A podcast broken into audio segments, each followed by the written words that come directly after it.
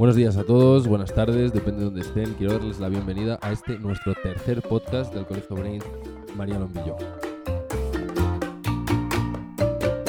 Hoy vamos a charlar sobre música, las noticias del día y del mes y sobre baloncesto con un alumno de nuestro colegio, Mac Aro, que viene de ganar la Copa del Rey colegial en la categoría infantil y nos va a contar cómo ha sido su aventura.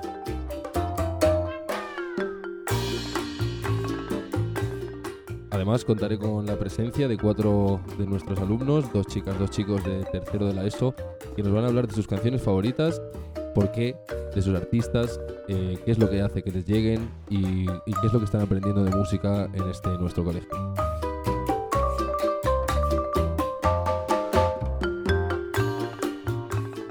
Además nos darán justo al principio del podcast, en breves momentos, una- un repaso sobre las noticias de- que más les han impactado este mes. Así que sin más dilación, empezamos. Bueno, pues empezamos con Rodrigo Cepeda, que nos ha traído qué noticia. La falta de stock de las tarjetas gráficas.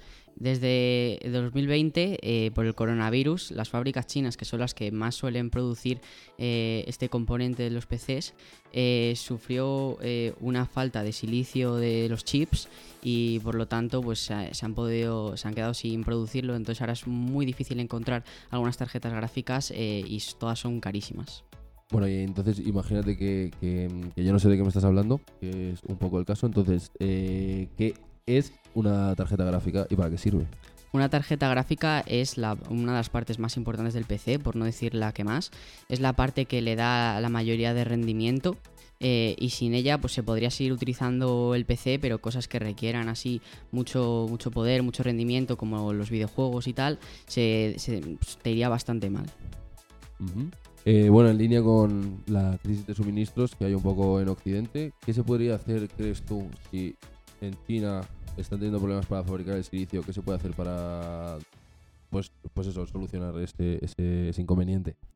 Bueno, pues últimamente se están empezando ya a producir poco a poco más tarjetas gráficas y, nuevas empresas, no solo así eh, las chinas y tal, eh, también están lanzando sus propias tarjetas gráficas para que así pues eh, haya más stock. Y luego también esto se puede ver un poco por la minería de Bitcoin, que las tarjetas gráficas también sirven para eso. Y entonces también por eso est- están las marcas produciendo tarjetas gráficas que, que no que estén a prueba de, de mineros y así pues haya más stock para los eh, que- para los que quieran eh, usarlo en el PC.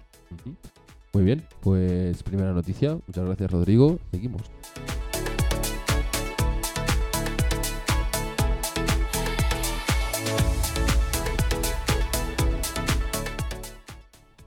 usando la tecnología para una medicina más eficiente y productiva. Recientemente, eh, la tecnología cada, eh, cada vez se, aplicaba, eh, se está aplicando más para la medicina.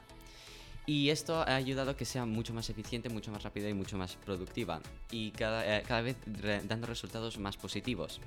De hecho, hace dos años, eh, eh, una, operación hecha, por la empresa china Shanghai eh, utilizó una red 5G para que un médico pudiese operar a 30 kilómetros de distancia a su paciente, sin ningún problema. Imagino que la idea de esto, obviamente como toda la medicina, ¿no? es extender la vida del ser humano, reducir los problemas.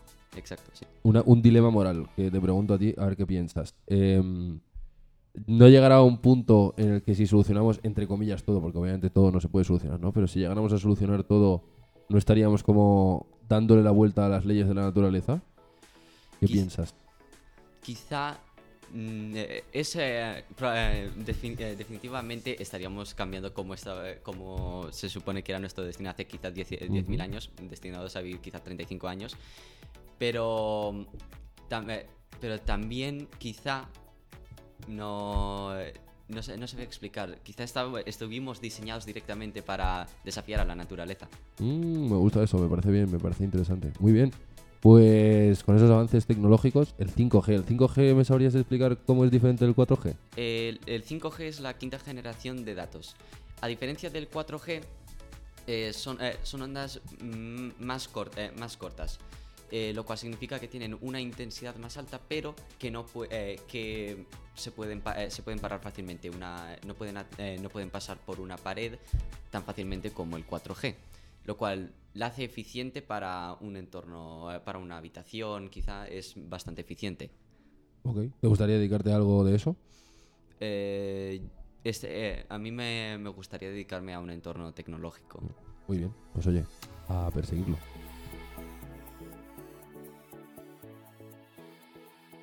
Seguimos con una noticia de actualidad bélica con Adriana Ruiz, también de Tercero A, que nos ha traído que Lviv se prepara para encabezar la Ucrania libre. La ciudad fronteriza con Polonia, conexión Ucrania con Europa, asume que puede ser el principal bastión contra Rusia si Kiev cae.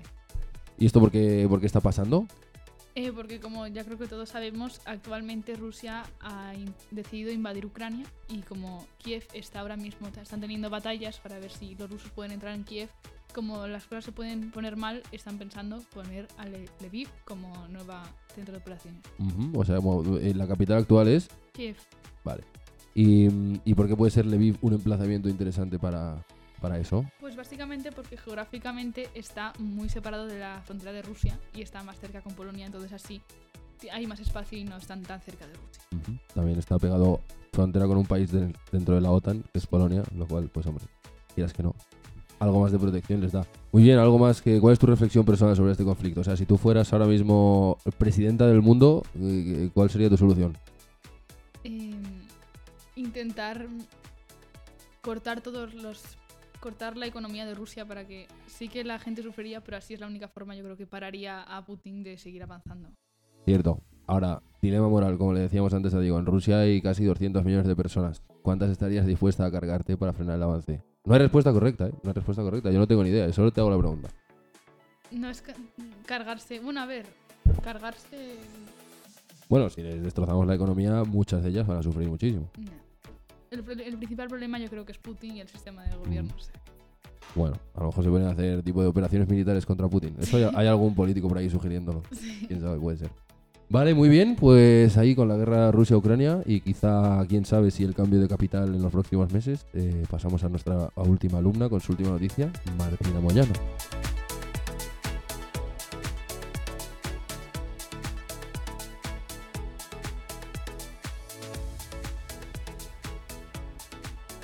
Eh, los famosos de Hollywood reaccionan a la guerra Rusia-Ucrania. Eh, voy a hablar sobre algunos famosos y en qué posición están y a quién apoyan. Por ejemplo, Daniel Brühl es un intérprete alemán y español que ha actuado, por ejemplo, en Goodbye Lenin o en Falcon y el Soldado de Invierno de Marvel. Eh, ha puesto muchos posts en su Instagram y en sus redes sociales en general diciendo que sus pensamientos están con el pueblo ucraniano y que muchos rusos sufren bajo el régimen autoritario, que paren la guerra ya. Básicamente, que está con Ucrania y está contra el sistema eh, político de Putin.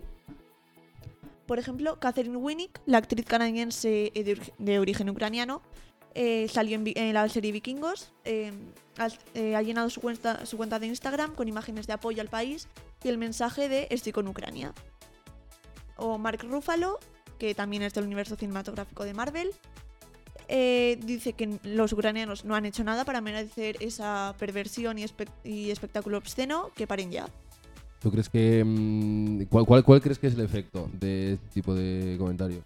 Pues yo creo que la gente de toda Europa que ahora mismo está apoyando a Putin, como la gente, como los famosos tienen mucha visibilidad, eh, pues pueden llegar a hacerles más caso o reflexionar más sobre el tema si mucha gente dice lo mismo. Ujú. ¿A ti crees que te haría cambiar de opinión? Si a lo mejor estuvieses apoyando a Putin en este momento y vieras esos comentarios, ¿te haría cambiar de opinión? Yo reflexionaría sobre lo que ha hecho Putin con Ucrania y sobre lo- la- la- las leyes morales en general. Las leyes morales. Concepto interesante ese. Vale, muy bien. eh, pues nada, te lanzo a ti la misma pregunta, ya que habéis escogido un tema similar. Si tú fueras presidenta del mundo, ¿qué harías? Pero una solución concreta, así como Adriana.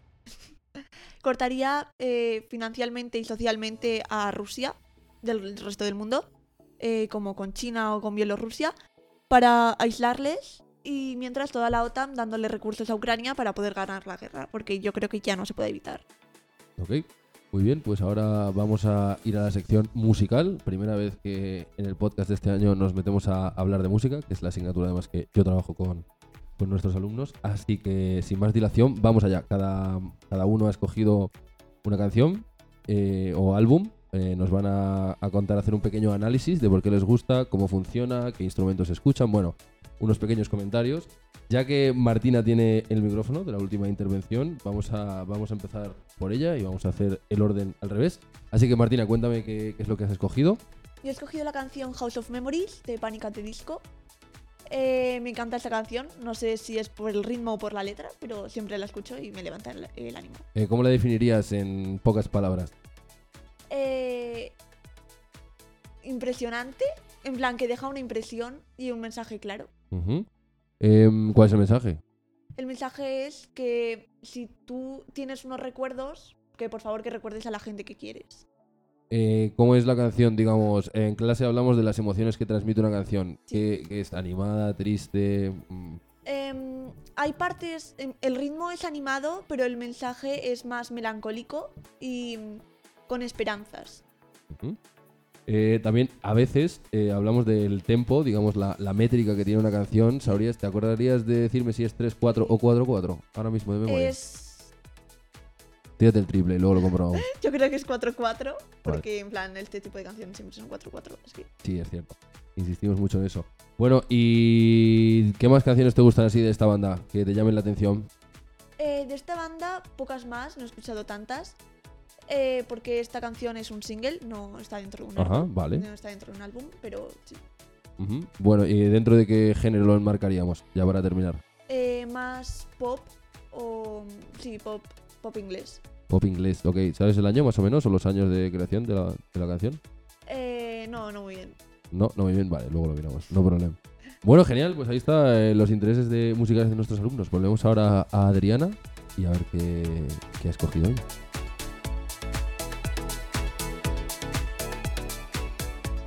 Adriana, en vez de una canción, nos ha traído una artista que se llama Taylor Swift.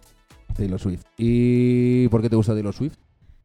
Básicamente porque Taylor escribe de todo tipo de canciones, de que si le han roto el corazón, de que si no se siente bien, si... Básicamente tienes canciones para todos tus estados de ánimo y puedes escucharla cuando quieras. Además ha tenido recientemente un problema con su anterior manager discográfica, ¿verdad? Sí, tenía sus álbumes antiguos, por ejemplo Fearless o Red, formaban parte de su antigua discográfica, entonces ahora está sacando sus mismos álbumes con Taylor's version entre paréntesis, que son los que ella, cuando los pones, ella gana dinero de eso. Eso es porque así ella recupera el copyright. Cuando una canción se graba, los derechos de autor, esto nunca lo hemos hablado en clase, se dividen en dos partes. Uno es, digamos, la autoría de la canción, o sea, lo que es la música y la letra Mm. y la melodía, y otro es propiamente el producto físico, o sea, la grabación que se hace en el estudio. Entonces, generalmente, cuando se trabaja en una discográfica, la discográfica se queda la mitad que es la grabación del estudio. Ella quiere tener el 100%, que es hacia donde se está moviendo la industria, artistas que controlan casi todo lo suyo. Así que muy bien, eh, su carrera ha tenido varios cambios, ¿no? No- O sea, no hace la misma música ahora que cuando empezó, ¿verdad? Sí, cuando empezó hacía más country, porque ya lo que tocaba cuando era pequeña y lo que estudió era country, y luego ya por problemas que tuvo, que mm, los periodistas decían que era todo muy monótono, también ella personalmente decidió cambiarlo a más pop internacional. Es lo que menos te gusta de su estilo. Eh, Oh, difícil, ¿eh? Por ejemplo, a mí es que las músicas country no me gustan mucho, Ajá. aunque ella sí es una excepción, pero eso puede ser lo que menos me guste. O sea, te gusta más lo actual. Sí. Ujú. Eh, toca varios instrumentos, ¿verdad? Aparte de la voz. Toca la guitarra y no sé si también toca el piano a veces. Eh, la guitarra seguro que la toca. Sospecho que sí, cuando, cuando escribe probablemente haga cosas en piano. sí. Muy bien, ¿tu canción favorita de ella? Eh, ahora mismo All Too Well, la de 10 minutos, que dura 10 minutos, y está en el álbum Red Taylor's Version. Muy bien. Pues seguimos conociendo los gustos musicales de nuestros alumnos. Ahora vamos con Diego, que nos ha traído algo sorpresa.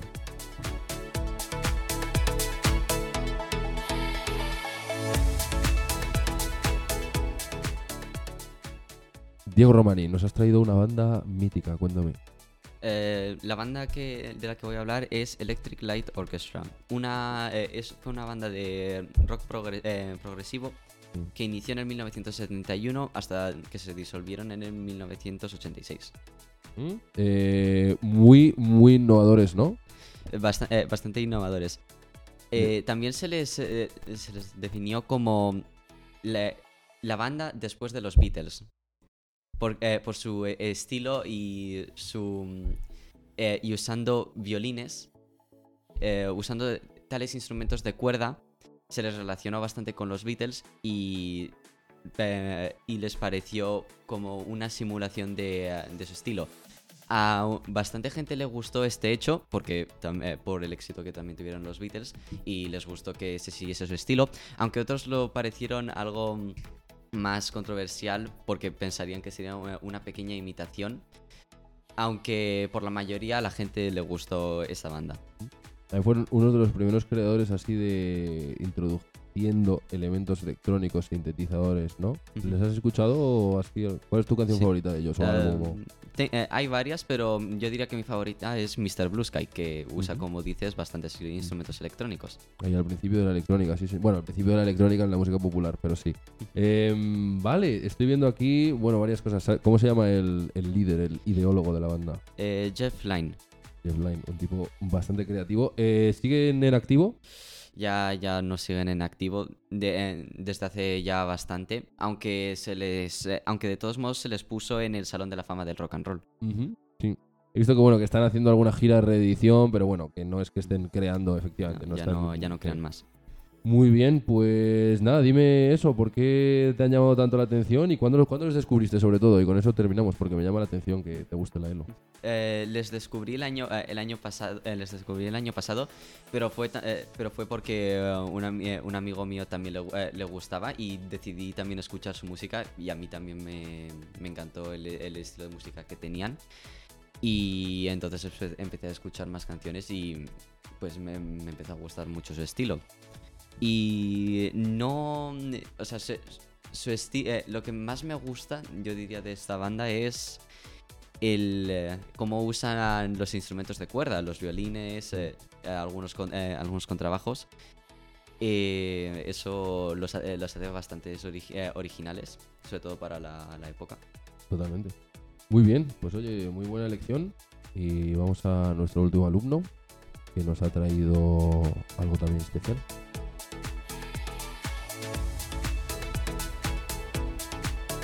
Pues terminamos eh, nuestra sección musical, eh, primera vez que la hacemos y la verdad que contento, por lo menos podemos conocer un poco más los gustos de nuestros alumnos, en vez de darles siempre clase, pues que a veces nos puedan enseñar ellos a nosotros, que también es un poco la idea. Eh, Rodrigo Cepeda, que nos ha traído Yo he elegido a Adam Levine, que es un cantante que se ha ido haciendo famoso en estos años y me gusta bastante. y por qué se ha ido haciendo famoso, es decir, forma parte de alguna banda famosa por algún casual. Sí, es de la famosísima banda Maroon 5, que bueno, ahora ya se han separado, pero aún así me gusta. Eh, bueno, pues ¿qué es lo que te gusta de su música y por qué? Lo que más me gusta de Adam Levine es que realmente piensa la música como arte. Me gustan mucho sus canciones porque son mágicas y sabe transmitirlas perfectamente. ¿Qué es lo que más te gusta de él o- y, lo, y lo que menos? La cosa que más me gusta de este artista es su voz. Me gustan mucho sus canciones porque aparte de tener la bonita voz, ya he dicho, sabe con qué instrumentos acompañarla. Y la cosa que menos me gusta de Adam Levine es que tarda demasiado en lanzar nuevas canciones, pero cuando publica una siempre cumple con las expectativas. Eso, sabes que yo creo que puede ser porque nos están acostumbrando la industria musical a que hay que sacar una canción nueva cada, cada- vuestros artistas favoritos cada cuánto sacan una canción, un single, cada cuánto, un mes, bueno, un mes a lo mejor es mucho, pero cada dos meses máximo, ¿no? Sí, puede Eh, tardar bastante. Me tarda bastante. Bueno, eso es cosa quizá de la industria. eh, también, eso, jolín, no sé, ¿sabes? las canciones no caen de los árboles. Hay que sentarse a Claro. hacerlas. Parece que tardan bastante, pero en realidad es que lleva un esfuerzo. Eh, ¿Qué más? ¿Qué más nos quieres contar de Adam Levine? Bueno, pues el mensaje principal que yo creo que intenta transmitir es eh, el crecimiento personal, porque sus canciones siempre intentan motivar a sus oyentes eh, a ser mejores cada día, no importa el qué. Este a mí me parece un mensaje que personalmente lo encuentro muy importante. Es un tipo muy optimista, ¿no? Muy enérgico. Sí, Eh, puede ser, me estoy acordando ahora, a ver si tú lo sabes. Puede ser que estuviera en el half show ese de la Super Bowl hace unos años, ¿no? Puede ser, me Eh, suena. me suena a mí también bastante, no lo sé 100%, pero yo, yo sí que creo que participó. Sí, algo creo recordar. por ahí. Pues, ¿algo más que nos quieras contar? Bueno, mi canción favorita de este artista se llama Girls Like You, que seguro que todos la conoceréis. Pues nada, a escucharla. Eh, le pido perdón a nuestros oyentes por no poder poner las canciones, pero al subir el podcast a Spotify, si ponemos un fragmento de la canción, eh, nos bloquean eh, la subida del episodio. Así que les dejaremos en la descripción una lista de las canciones, eh, álbumes, bandas que nos han dado nuestros alumnos y alumnas para que las puedan escuchar. Eh, quisiera poder ponérsela, pero no queremos que nos demande nadie, así que es lo que hay.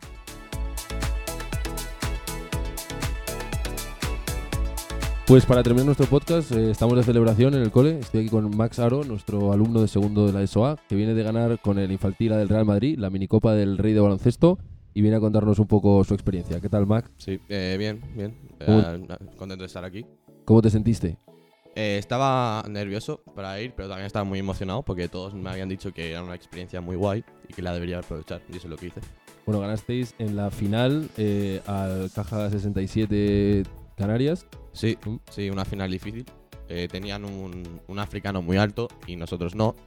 Y en ninguna de la historia de la minicopa se había ganado a un equipo con, con un africano sin tener un africano. Y estábamos muy nerviosos por eso. Pero al final ganamos. Bueno, cinco partidos, obviamente los ganasteis todos. Liguilla, las semifinales y la final. Eh, además, en la final fuiste el jugador que más asistencias dio para el equipo. ¿Te gusta ser un team player? Sí, sí, me gusta eh, expandir puntos a todo el equipo. Me gusta que todo el mundo esté contento y que todo el mundo disfrute jugando. Eh, ¿Cuánto tiempo llevas jugando al baloncesto? Imagino que toda la vida. Eh, sí, la mayoría de mi vida, desde que tenía, desde que vine a España aquí a- al colegio Brains, como desde primero de primaria. Ujú. Sí. ¿Y te gustaría dedicarte? Sí, sí, sí, pu- si se puede, sí me gustaría jugar al baloncesto. Bueno, es muy duro, ¿no? Sí. ¿Cuál es el mayor reto para dedicarse al baloncesto según tú? ¿Cómo lo ves ahora? Yo veo que mucha gente juega al baloncesto y es muy buena y es muy difícil entrar como profesional, ¿sabes? Especialmente en la NBA y eso. Pero por lo menos jugar profesional ahí en, en la Liga de Europa estaría guapo. Bueno, hay que intentarlo. Sí, ¿no? sí, hay que intentarlo. Eh, bueno, naciste en New York, eh, Taranac Lake, tengo aquí apuntado. Sí. Eh, te viniste con 5 o 6 años. Eh, ¿Cuáles son tus recuerdos así más vívidos de tu etapa en Estados Unidos? Eh, pues yo recuerdo que estaba viviendo ahí con mi madre. Mi padre estaba en España porque trabajaba en España y yo estaba ahí con mis hermanas y recuerdo que de vez en cuando con una muy amiga de nuestra familia eh, hacíamos como un... poníamos el fuego, ¿sabes? Y contábamos como historias al lado y lo pasábamos muy bien. Y esa estaba muy bien. Días. Bueno, refiriéndonos de nuevo al baloncesto, eh, ¿cuáles son los siguientes pasos que tenéis en el equipo? Os imagino que estáis en medio de la liga, Sí. ¿no? ¿Cómo vais? Eh, estamos jugando, estamos a punto de jugar los, eh, las finales, pero no jugamos octavos porque somos uno de los cuatro primeros. Ya Ujú. ganaron el año pasado. Así que jugaríamos después de la selección eh, cuartos de finales. El año que viene pasas a cadete. Sí, acá ETB, esperemos Ujú. que siga con el Real Madrid, pero ya veremos. ¿Y eso cómo, cómo, cómo se hace eso? O sea, te- ¿lo deciden ellos? ¿Te dicen cuándo te dicen si vas a jugar en, en el club o no? O sea, cuando terminamos Infantila, eh, estábamos verano, descansamos. Y luego si ven que quieres que sigan en el equipo, te- pues te dicen que normal, pero si no quieren que estés en el equipo, te dicen que lo sienten mucho y que no, no puedes estar en el equipo. Y, pues, Bueno. Eh, ¿Tenéis que hacer una prueba o ya os conocen de haber jugado antes? no, hicimos una prueba al principio, pero después de eso ya no se hace la prueba. Bueno, el, el torneo, la minicopa del Rey, se celebró en Granada. ¿Te dio tiempo a ver algo de la ciudad o poca cosa? Sí, fuimos a, fuimos a visitar la Alhambra durante una hora, una hora y media, y Bueno. para aprender un poco. ¿Y qué tal? Está bien, eh, lo pasamos muy bien, pero no nos dio tiempo a ver la- muchas cosas de ella que me gustaría haber visto, pero me gustó lo que vimos. Bueno, para la próxima. Sí. Eh, y una de las últimas preguntas. ¿Cómo es el día a día en una competición así? Eh, es decir, ¿os levantáis por la mañana, entrenáis, recuperáis, te estiráis? Imagino que os Eh, vigilan la comida. Sí, sí, pues nos jugamos los primeros de, en todas las fases, así que nos teníamos que despertar muy pronto, eh, preparar la mochila para ir al partido, bajar a desayunar, vestirnos, jugar el partido, volver, tenemos un poco de tiempo libre, echamos la siesta para descansar y luego nos hablarían sobre los siguientes partidos para prepararnos y saber contra quién estamos jugando y saber todo el partido. Y cenaríamos, comeríamos, unas actividades y nos iríamos a dormir. Siempre has jugado en el Madrid, ¿no? Desde hace ya muchos años. Eh, sí, llevo dos años jugando en el Real Madrid. Antes jugaba en el Alcobendas y antes de eso en el Brains, obviamente. Y es muy agradecido de ¿Y en jugar qué, en se nota el cambio de pasar de un club como Alcobendas o el Brains al Real Madrid? Pues obviamente va a haber gente más difícil contra los que juegas y mucho más alta y más físicos eh, que en otros equipos en el Real Madrid obviamente pueden coger a gente extranjera que es muy altos y muy difíciles de jugar y pues tienes que adaptarte al juego con ellos. Muy bien, pues nada, eh, nos quedamos con, con todo lo que nos cuentas. Espero que tengas mucha suerte y que con trabajo y constancia te puedas dedicar al básquet y que te vaya muy bien. Sí, muchas gracias. A seguir ganando. Gracias, sí.